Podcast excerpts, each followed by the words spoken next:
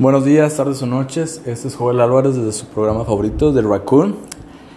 Hemos estado un poco ausentes en estas semanas por cuestiones laborales y profesionales.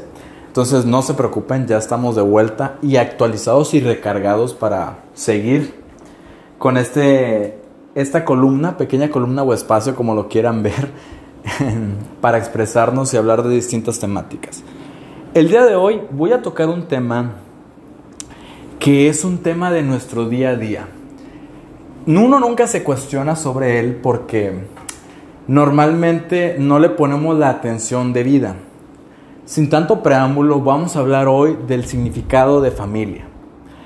La familia, como viene en los diccionarios y en todo lugar de ética, de cuestiones de relaciones sociales y demás, te la define como la familia es aquel grupo de individuos o personas que están contigo en tu círculo, que te enseñan tus valores, tus creencias y radica un tipo de comportamiento específico.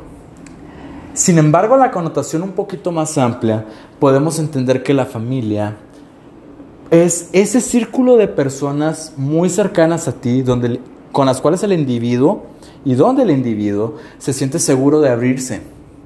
Por lo tanto, la familia se puede considerar de sangre o no de sangre.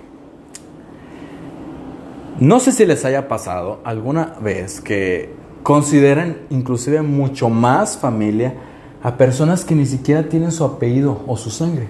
Les dicen tío político, a lo mejor alguna persona que se casó con un familiar tuyo, no lo sé, un medio hermano, ese tipo de cosas que un amigo que te ha apoyado y te digo, ese tipo de cosas que de algún modo dices tú, bueno, puedo considerarlo más familia por todo lo que él ha hecho por mí porque me siento como una buena persona, ¿verdad? ¿A qué va todo esto? Porque en los últimos años, sobre todo ahorita en este tiempo de coronavirus, nos hemos dado cuenta, eh, hablo en parte personal y en parte general, ¿verdad?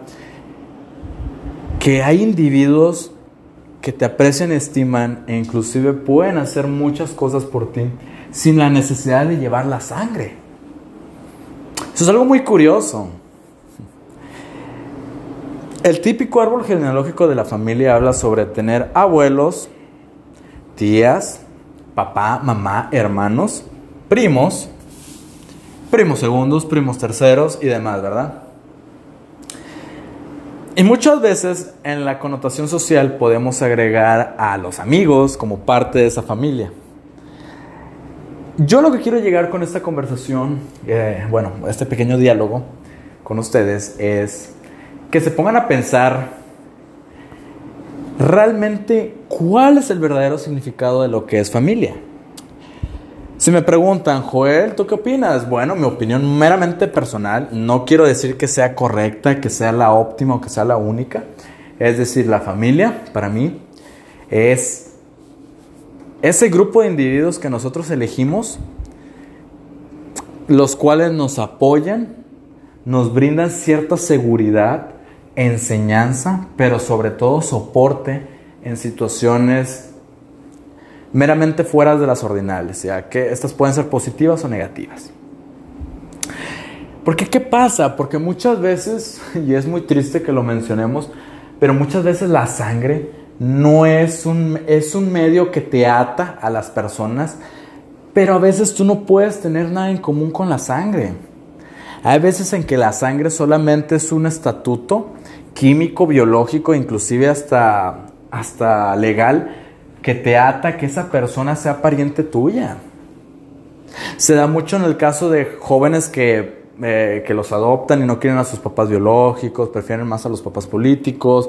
Sea en el caso cuando a veces no te llevas con tus primos o no te llevas con tus tías o tus papás o tus abuelos. Digo, hay muchas maneras de presentar este tipo de, de diferencia. ¿Cuántas veces no las personas ponen de contacto de emergencia a compañeros del trabajo, a compañeros de clase, a amigos, eh, mucho antes que a personas de sangre, ¿verdad? ¿Cuántas veces no, no, hemos pasado un tiempo prolongado, llámese un año, años, sin hablar con un pariente de sangre? Y eso es algo muy curioso porque las sociedades modernas, si algo nos enseñan, es que la, la, connotación familia se va a ir ampliando a lo largo de nuestra vida desde el momento que nosotros nacemos. Sí, nacemos y el núcleo central, el núcleo donde tú creces y te desarrollas en tus primeros años de tu vida, difícilmente se va a hacer un círculo que cambie. ¿A qué me refiero? Papá, mamá, hermanos. Si creciste con tu abuelita, si creciste con alguna tía, eh, por alguna situación en particular, bueno, ese, ese es tu núcleo. Y ese muy difícilmente va a cambiar. Sin embargo, tenemos otros donde, pues, tu núcleo este, externo fuera de ese, ya un poco más amplio, pues se puede perder. ¿Cuántas veces no les ha pasado que se pueden tener una vida sin ver a alguno de sus parientes? O inclusive pueden pasar años y no importa, no afecta tu trazo de vida y metas de vida que tú estás desarrollando. ¿Cuántas veces no ha pasado que vas a una boda y resulta que el padrino no es el hermano, no es el tío, no es nadie de ellos? Resulta que es un amigo. ¿Por qué? Porque la connotación familia la estamos ampliando, la estamos extendiendo, la estamos moviendo a otros lugares donde pues incluimos a gente que nos brinda ese soporte de apoyo del que estuvimos hablando anteriormente. Aquí quiero llegar con todo esto. Lo que quiero decir es que la familia de sangre, como ahora sí como dice un autor muy famoso, este Nicolás Maquiavelo, ¿verdad? Eh, en, uno de sus, en uno de sus libros más famosos, El Príncipe, hay, un párrafo que me gusta mucho, no me acuerdo textualmente lo que decía, pero voy a parafrasear un poco, y decía que el hombre puede trazar su vida y crear su propio imperio a través de acciones que lo lleven paso a paso a lograr y cubrir objetivos que él desde un inicio se trazó. Sin embargo, el hombre no va a poder escapar de dos cosas. Y es la muerte, que ésta lo va a perseguir a donde quiera que va en el transcurso de su vida. Y dos, la sangre. Fíjense qué curioso, la sangre. Tú puedes casarte, puedes tener amigos, puedes ser adoptado de demás, sin embargo la sangre, tu origen sanguíneo, siempre va a estar atrás de ti te guste o no. Esto es un dilema un poquito ya filosófico, entrando más, más arraigado en la, ahora sí que en, la terminología literaria. ¿Por qué? Porque realmente nosotros no, es muy cierta la frase, no puedes esconderte de tu sangre, de tu familia. Puedes hacer muchas cosas, pero no puedes negar a la sangre. Y qué bonito es cuando no tienes que hacerlo, qué bonito es cuando tú puedes apoyarte de la sangre, porque el círculo es armonioso y es empático de ambos extremos. Lo malo es cuando eh, muchas veces pues estos no, las relaciones no son así tan, tan maravillosas y pues si tienes a despegarte un poco. Querido, escuchas. Querida persona que me está escuchando en el momento, ponte a pensar y a reflexionar. ¿Quién es tu familia? ¿Quién es tu círculo? ¿Quiénes son esas personas o individuos con los cuales tú te sientes seguro? Te sientes protegido, te sientes apoyado en las situaciones y no dudarías en ningún momento de pedirles la mano o un favor, porque sabes que te la van a dar. Ojo, mamá y papá, esto lo vamos a hablar en otros episodios, son una cosa, hermanos son otra, no se diga. Sin embargo, piensa más allá. A veces nuestros abuelitos no están toda la vida con nosotros, aunque quisiéramos. A veces este, nuestros tíos y tías no son los mejores modelos a seguir. Este, o a veces sí lo son, inclusive los queremos mucho más que a un abuelito. Todo eso depende del círculo y del desenvolvimiento social que tú hayas tenido y la relación este, cercana con las personas.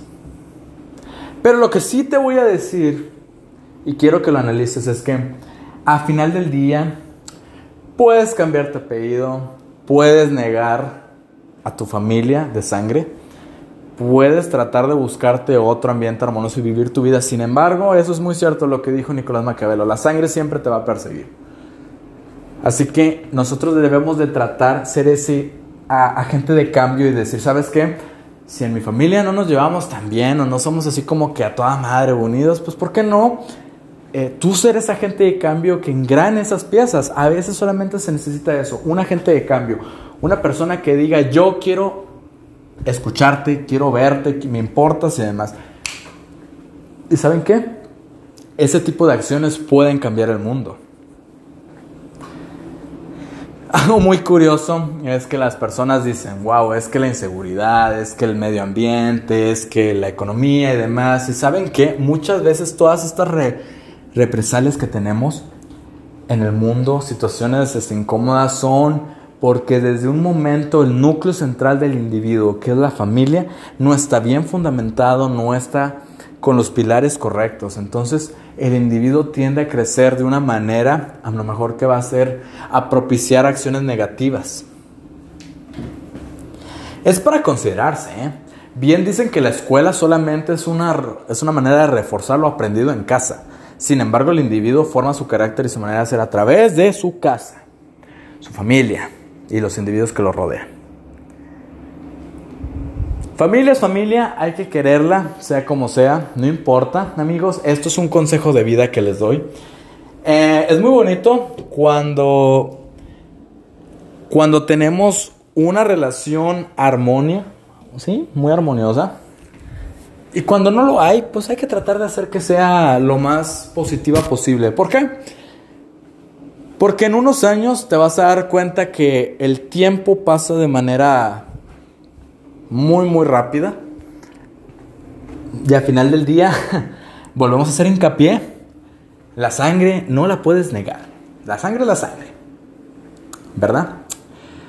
Bueno, mis queridos seguidores, los dejo con esta reflexión de su familia. Chequenla, vean, sean agentes de cambio actitud positiva y sobre todo, quieran. Ustedes, ahora sí como también dijo John Lennon, nosotros vamos a ser esos agentes de cambio que vamos a brindar amor y no guerra, ¿verdad?